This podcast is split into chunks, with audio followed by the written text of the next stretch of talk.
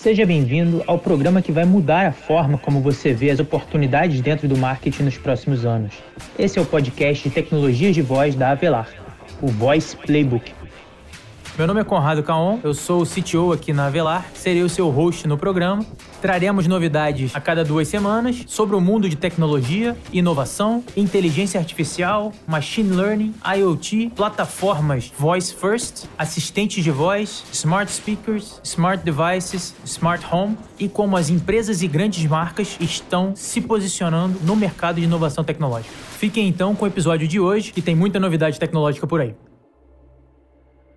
Olá e seja bem-vindo a mais um episódio do Voice Playbook, que é parte integrante do CMO Playbook, o podcast da Avelar. Bom, nessa sessão de notícias de hoje, eu tô com a participação do nosso super sound designer, sound engineer, André Leal. André, dá um oi aí. E aí, como vai, Conrado? Beleza? Para todos os ouvintes. Show de bola. Vamos comentar um pouquinho aqui em cima dessas últimas novidades que tem coisa interessante e a gente vai debatendo esses pontos. Vamos nessa.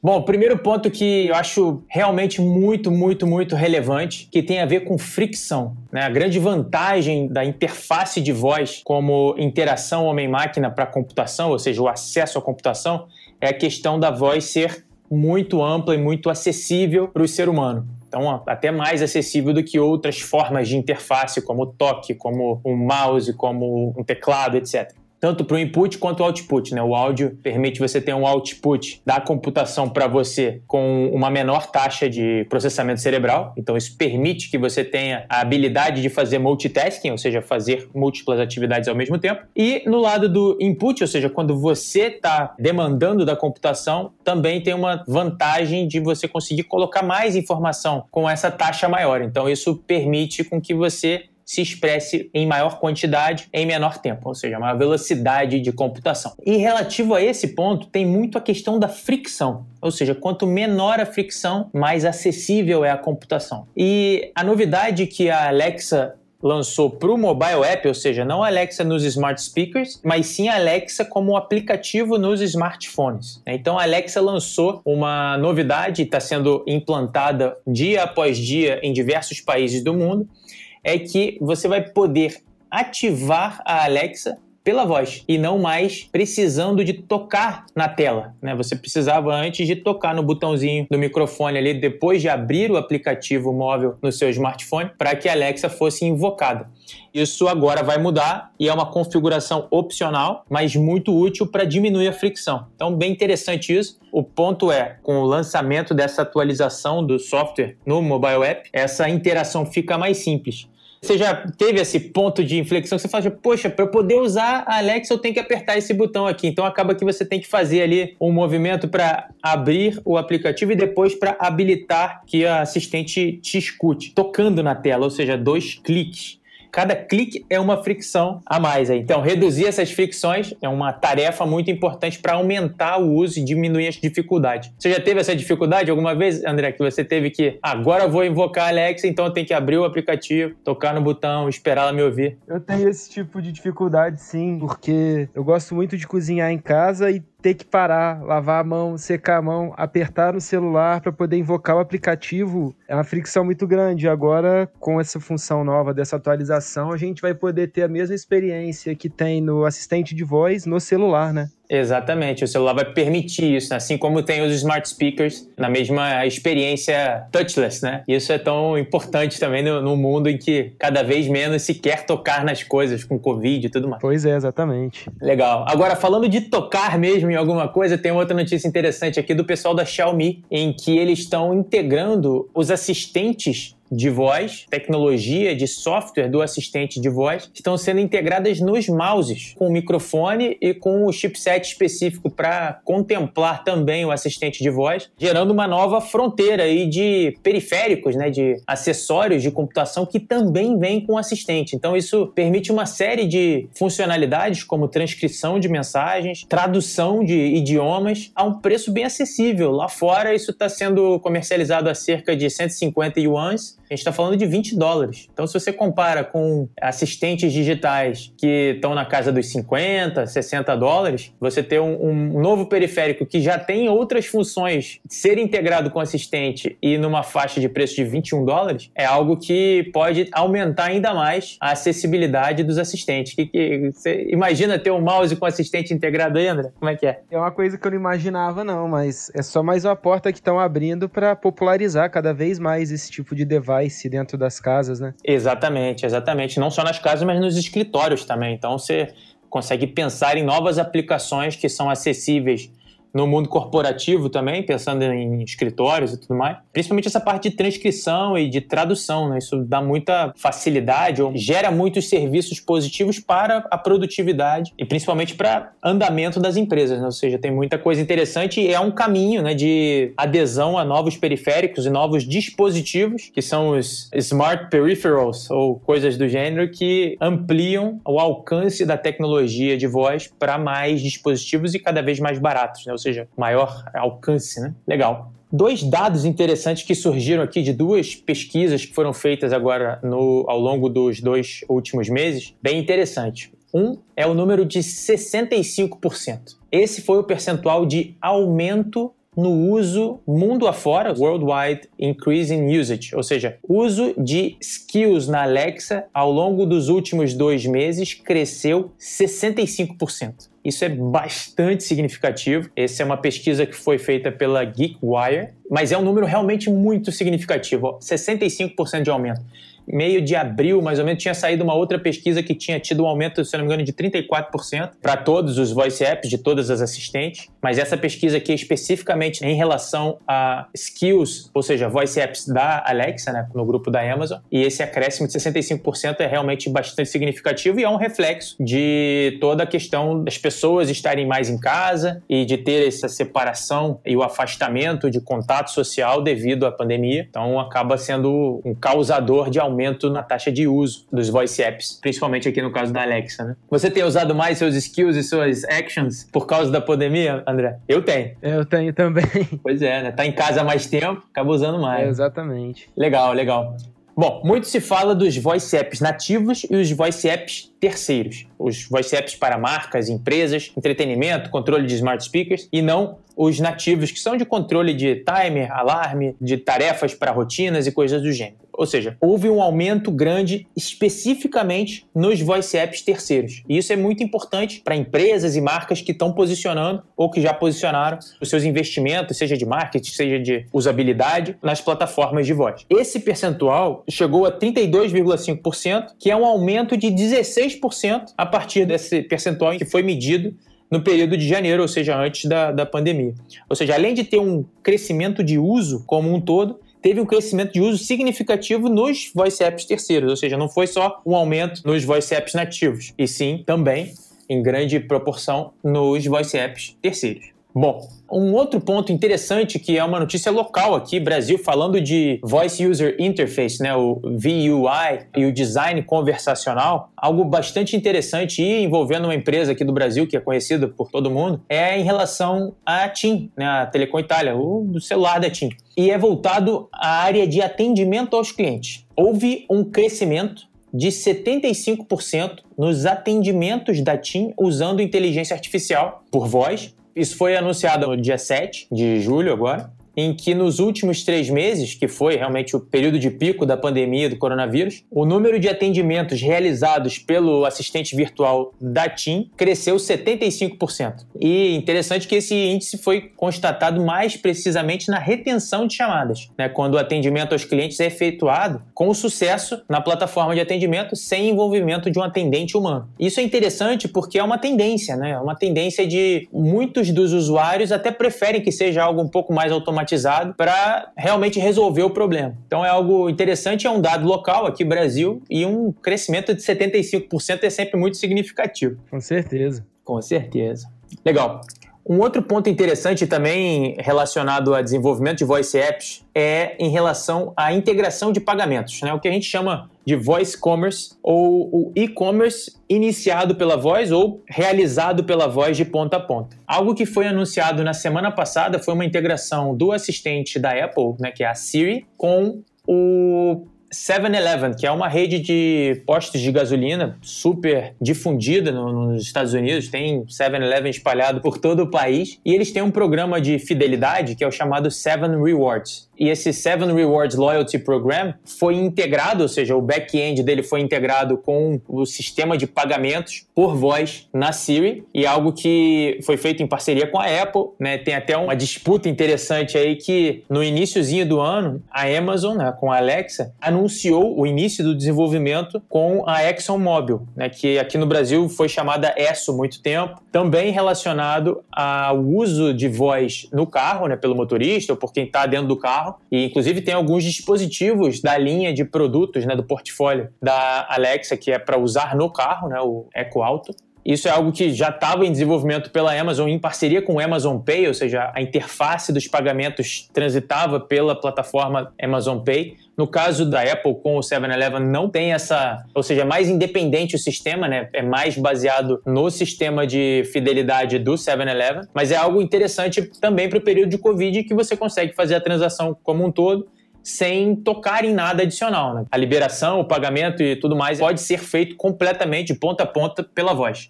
E isso é bastante significativo nessa evolução, né, nessa jornada de inserção cada vez mais profunda do voice commerce, que é algo muito interessante para uma série de aplicações do e-commerce, inclusive com algumas previsões é de que 40% do e-commerce até 2025 vai ser feito por voz. E isso, em termos de quantidade de dólares transacionados ou dinheiros transacionados pelo mundo, é realmente muito significativo.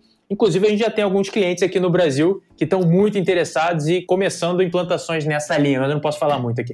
Bom, André, essa interface de pagamentos aí direta pela voz, como que você vê isso aí? Você está vendo isso com bons olhos ou acha que vai demorar mais? Como é que você está pensando em cima disso? Não, que vai demorar mais, não. Na verdade, eu acho que isso aí já está ficando mais comum fora do Brasil já tem alguns casos acontecendo, alguns cases até que você já comentou em episódios passados do Voice é, Playbook. Verdade. Acredito que assim que chegar no Brasil e se popularizar, vai virar o padrão preferencial, assim como é o cartão de aproximação hoje, daqui a não vou nem falar anos, daqui a alguns meses já vamos poder fazer isso pela voz. Perfeito, exatamente, exatamente.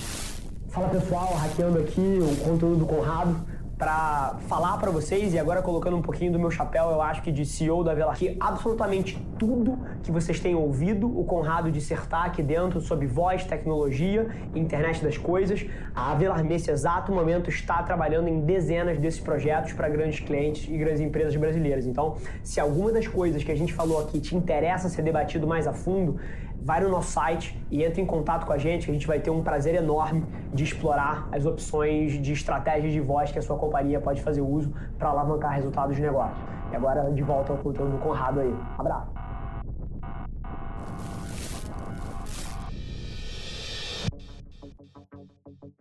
Legal. E nessa semana eu fiquei muito lisonjeado, que eu fui convidado para participar, né? E a gente até vai selecionar aqui alguns easter eggs aí da participação em dois encontros muito interessantes. Um foi o podcast chamado Papo Cast da 9001 Digital, do Thiago Fonseca, em que a gente pôde conversar bastante sobre IoT, AI, Machine Learning e bastante sobre voice apps e o ecossistema de voz. Então foi um papo bem interessante. A gente vai colocar alguns pequenos trechinhos aqui, até fazendo aí um sneak peek do Papo Cash da 9001 Digital. E uma outra participação interessante foi com o pessoal do Insider Podcast. Uma galera muito agitada, muito ávida por inovação e o ambiente digital como um todo, em que houve a participação também da Regina Bittar. Foi a locutora que fez né, toda a gravação para a criação da voz da Siri. Né? Então é uma experiência interessante que você está conversando e está ouvindo a voz da Siri falando contigo. Dá um, um certo nó mental, assim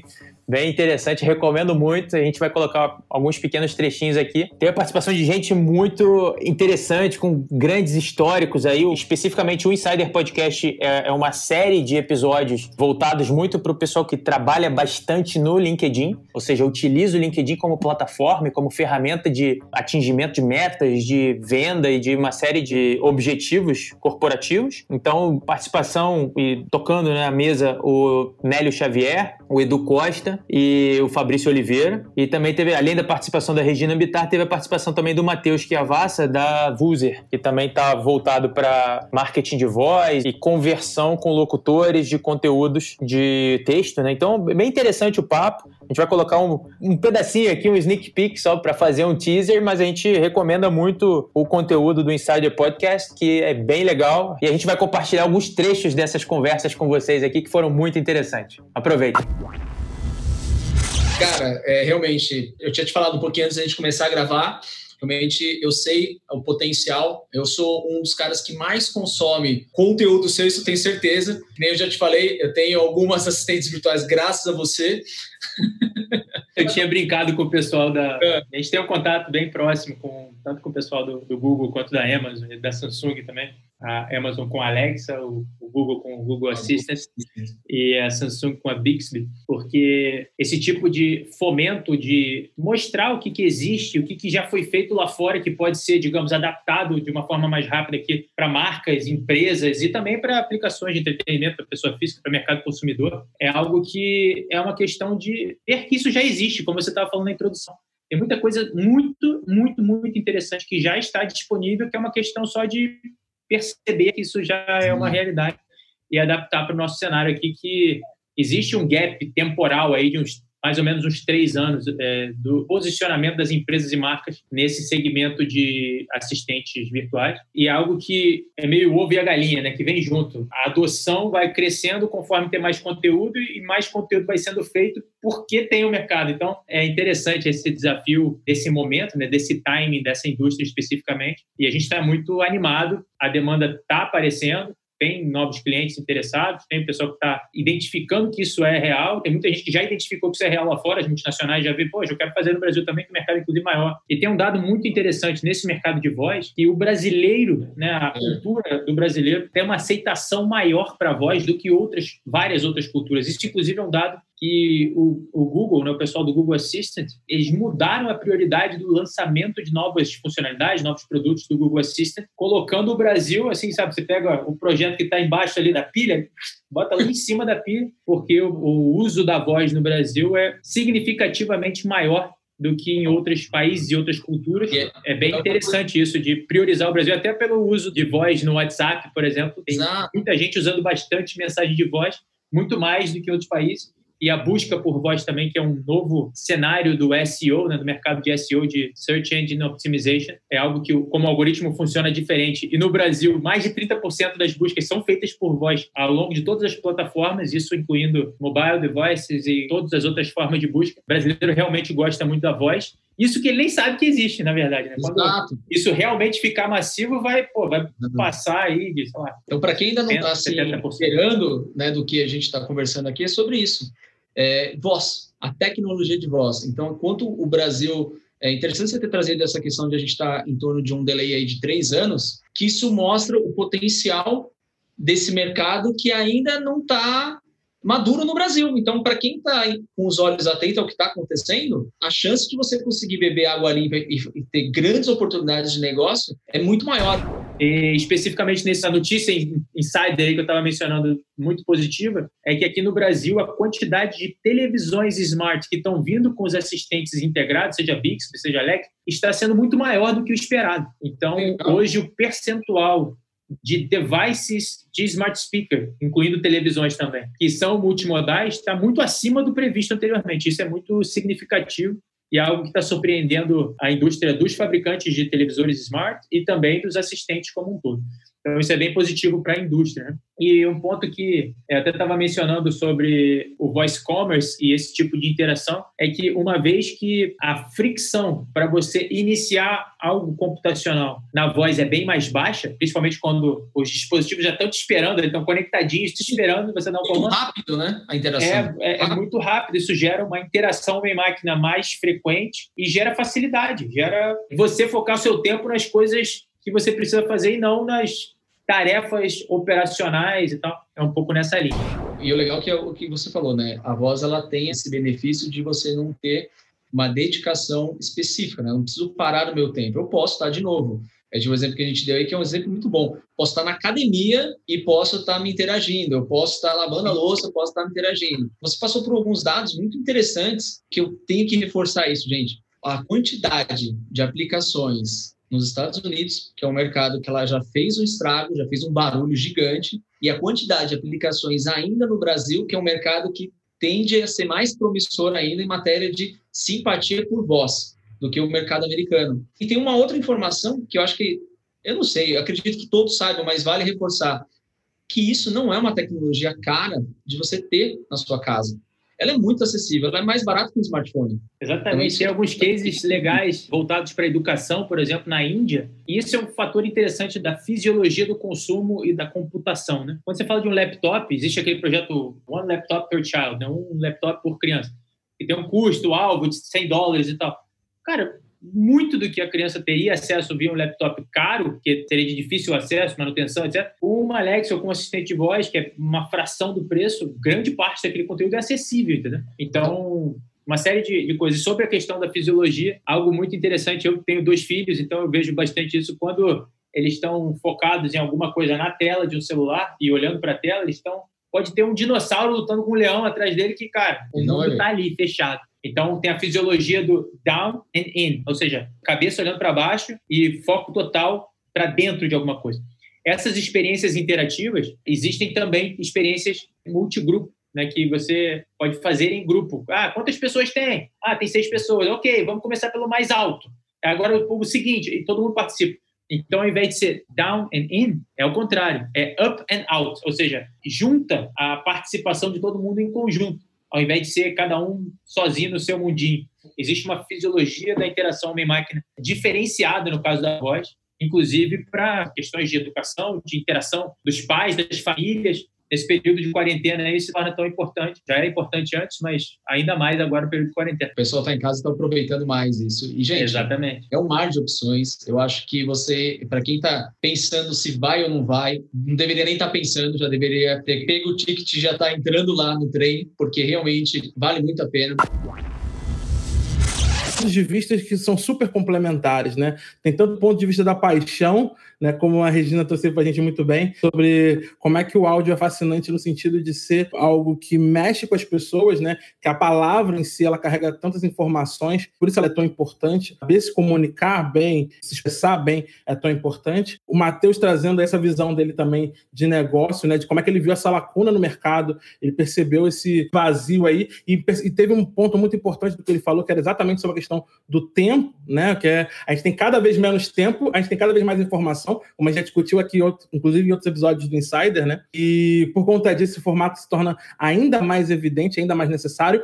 Fora a falta de tempo, também tem a questão da conveniência né? Que, como o Conrado bem levantou aí, com vários assistentes e tudo mais. Fora o fato de que ele também trouxe as informações técnicas e contou para a gente como é que o áudio ele tem uma baixa barreira, né? De consumo para as pessoas. É muito fácil. Para a gente consumir áudio, basta falar, né? Então, é exatamente isso que ele levantou. Eu acho que é maravilhoso e torna bem evidente como é que esse é um formato muito poderoso. Só que um outro ponto também que eu acho que é interessante de trazer aqui para quem está ouvindo a gente além de entender o áudio como um formato, vamos entender o áudio como um produto. Vamos entender o áudio como um, um recurso de geração de negócio, um meio de produzir negócios, criar ações de marketing e tudo mais.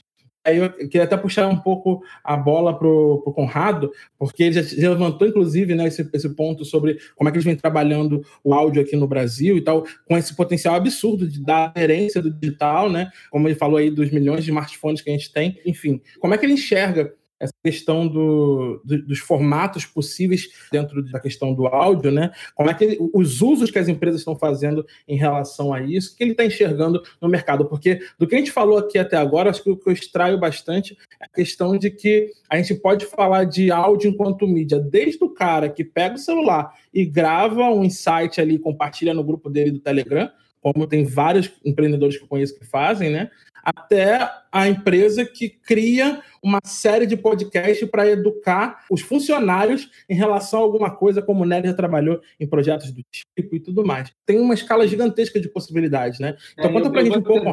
Perfeito, eu conto. Eu vou tentar, inclusive, segmentar para não ficar muito longo, porque tem muita coisa, mas focando especificamente em algo que você mesmo mencionou agora há pouco, algo que é muito grande lá fora e que aqui no Brasil está assim, engatinhando são os chamados flash briefings ou os news briefings, né? O flash briefing é mais para a plataforma da Alexa, news briefing para do Google, mas tem muito a ver com o conceito de rotina e rotina tem muito a ver com assistente. No assistente digital, você consegue definir rotinas e essa definição de rotinas é muito simples e você consegue chamar essa rotina por voz de uma forma muito fácil. Por exemplo, se você falar Alexa, bom dia, e programar ali que quando você falar Alexa, bom dia, várias tarefas vão ser feitas numa tacada só, só com aquele primeiro comando, isso é o conceito de rotina. E nesse conceito de rotina, ele tem muito a ver com esse possível posicionamento de marcas e empresas nesse formato chamado flash briefing. O flash briefing é muito parecido com o podcast, só que ele tem muito maior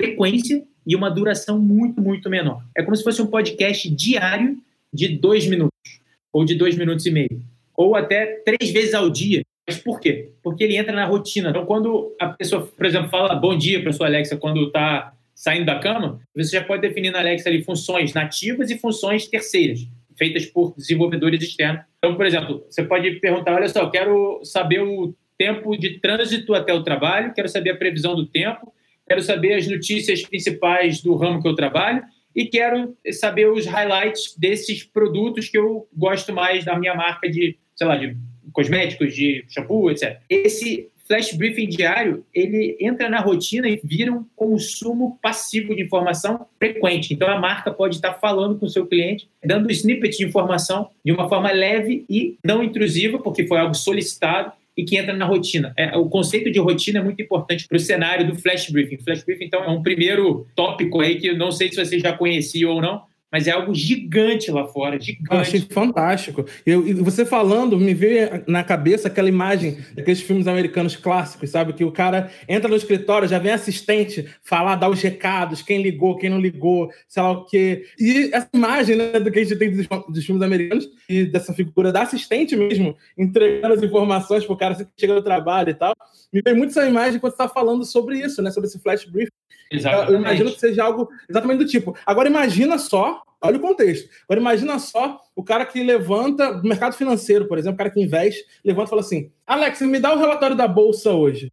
Aí dá essa XP. É, é, e aí essa, é XP, é uma, essa é uma das aplicações um já, inclusive, tem alguns flash briefings para o mercado financeiro. A gente, inclusive, tem um cliente nessa linha, que são três por dia que a gente está finalizando o desenvolvimento. E, cara, imagina o técnico de basquete do time da escola que quer falar com seus alunos. Ele pode dar um recadinho por dia é, nesse nível, entendeu? Não é tão high level. Isso é algo que pode ser permeado em diversos setores diferentes, em diversos níveis. O, o síndico do condomínio, entendeu? Coloca lá um flash brief. Se tem notícia, vai aparecer quando você pedir, por exemplo, quando você chegar em casa de noite, etc. Então, esse é um modal, digamos só, assim. Só para fazer um gancho, Conrado, antes de você dar continuidade, eu tô com a Alex aqui há um mês e meio, mais ou menos.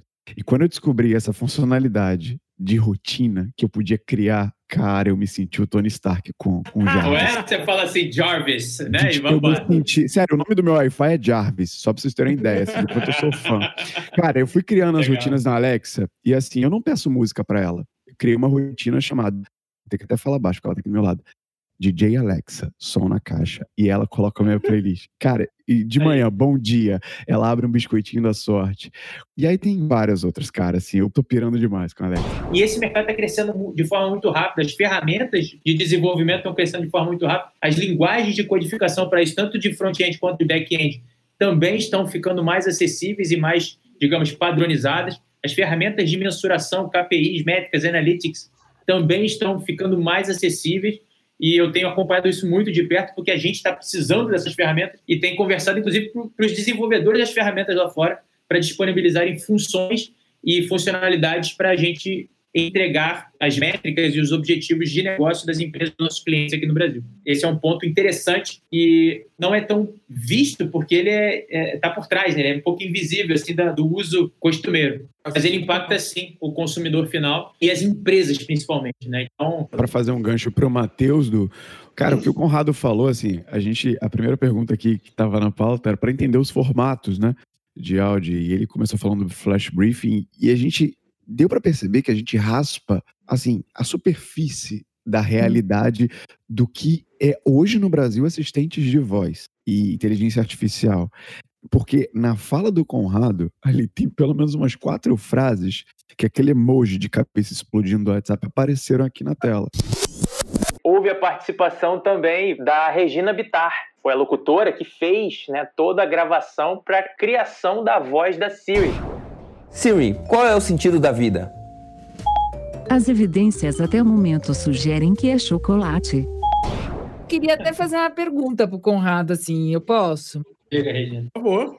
Pode, porque assim, é, é um mercado assim de varejo mesmo, porque eu percebo, se já existe a Alexa ou a Google Assistant, elas já conseguem ter a cognição, a, a, o aprendizado, sei lá como é que fala isso, por exemplo, eu estou procurando, eu tenho a minha lista de compras na Alexa. Né? Aí ela sabe que eu compro uma tal data, mas tem uma promoção, ela já me avisa e me conecta com essa e pergunta se eu quero comprar. Isso já existe, já está em andamento, porque Excelente. eu me lembro do pessoal de marketing, até que eu fui voz do Extra durante cinco anos, perguntei, vou ficar desempregada? Ele disse, não, vai ter trabalho. eu não faço mais a voz do extra, mas isso é que eu vejo que as marcas, o branding da marca passa muito mais por você ter uma assistente, a voz que vai falar com você no WhatsApp, elas já são capazes de fazer essa cognição aí, esse aprendizado, esse caminho. Sim, sim, é possível. Inclusive, eu tinha falado primeiro do Flash Briefing, agora eu queria falar de um outro nicho que envolve exatamente o que você falou. O nicho é o que a gente chama do desenvolvimento por terceiros de voice apps para as empresas. Né? Segmento de voice apps ele é muito amplo, tem cinco macro categorias aí que envolve tanto controle de smart devices, tem uma parte mais voltada para informação daquela marca ou quero saber os ingredientes daquele produto, por exemplo, é o mais informacional. E um um outro subnicho de voice apps é exatamente o que a gente chama de voice commerce, ou voice triggered e-commerce. Por quê? O e-commerce cresceu de forma muito forte, muito rápida. Então, o e-commerce cresceu muito agora com a pandemia. Pessoas que nunca tinham usado o e-commerce usaram pela primeira vez e viram que funciona, né? É muito bom. Agora, um ponto além desse desenvolvimento é quando o e-commerce é trigado, começado, né, por voz ou não só começado, mas integrado de ponta a ponta por voz. E isso sim já é possível, né? e já tem alguns cases internacionais muito bons, inclusive tem um que a gente está fazendo aqui no Brasil já. Mas, por exemplo, só citar três exemplos aqui de voice commerce, de coisas que já acontecem. O lançamento de um tênis da Nike foi feito em parceria com o Google no primeiro semestre do ano passado, que é um tênis que se autoajusta, o cadarço ele se autoajusta ao pé. Então, o lançamento desse tênis, ao longo da apresentação, foi um jogo do Boston Celtics com o Lakers, e foi em Boston o jogo. Então, a tomada da televisão já apontava para o tênis e já sugeria que as pessoas falassem para seus assistentes: ah, o que, que o Kyle Kuzma está calçando? E na hora do intervalo tinha um sneaker drop, em que o Charles Barkley, que era um ex-jogador de basquete, sugeria, ó, pessoal, vocês gostaram desse tênis aqui? Pode pedir para o seu Google Assistant que a transação já é feita direto. Cara, vendeu tudo. Os caras venderam 25 milhões, acabou o estoque de, do tênis. Acabou no, no, nos Estados Unidos todo, acabou, em 40 segundos. Então, o voice commerce é possível, só para citar alguns outros casos, o Dunkin' Donuts tem uma integração muito legal que você já pode, por voz, definir qual loja que você vai buscar, qual horário. Eu estou chegando na loja da, do bairro tal, pode já colocar o meu pedido do tal forma, tudo por voz. É, a Domino's também, em alguns países, você já consegue pedir pizza pelo assistente. E você falou sobre supermercado especificamente, né? Então, você está dois casos de supermercado. Uma rede britânica chamada Ocado, Ocados, uhum. você fazia exatamente a integração das listas, e inclusive tem uma rede americana que chama Our Grocery, se não me engano, que ele inclusive mescla é, diferentes listas de diferentes pessoas na casa. Então, entende por biometria vocal quem é a pessoa que está falando aquela lista, tem cinco pessoas na casa. E aí, quando vai ser feito um pedido, ele integra essas listas de compra numa lista só. E na terça-feira da semana passada, o Carrefour, na França, anunciou o lançamento de um projeto integrado com o Google Assistant para você comprar por voz, cruzando com o seu histórico de consumo, cruzando com o tipo de produto que você menciona de forma rápida por voz, ele já cruza com a quantidade que você normalmente compra, o tamanho daquele produto e já faz uma lista muito próxima do que você queria fazer. Isso imediato, você só fecha o ciclo pelo site. É, é um trigger por e-commerce. É eita atrás de eita aqui, né?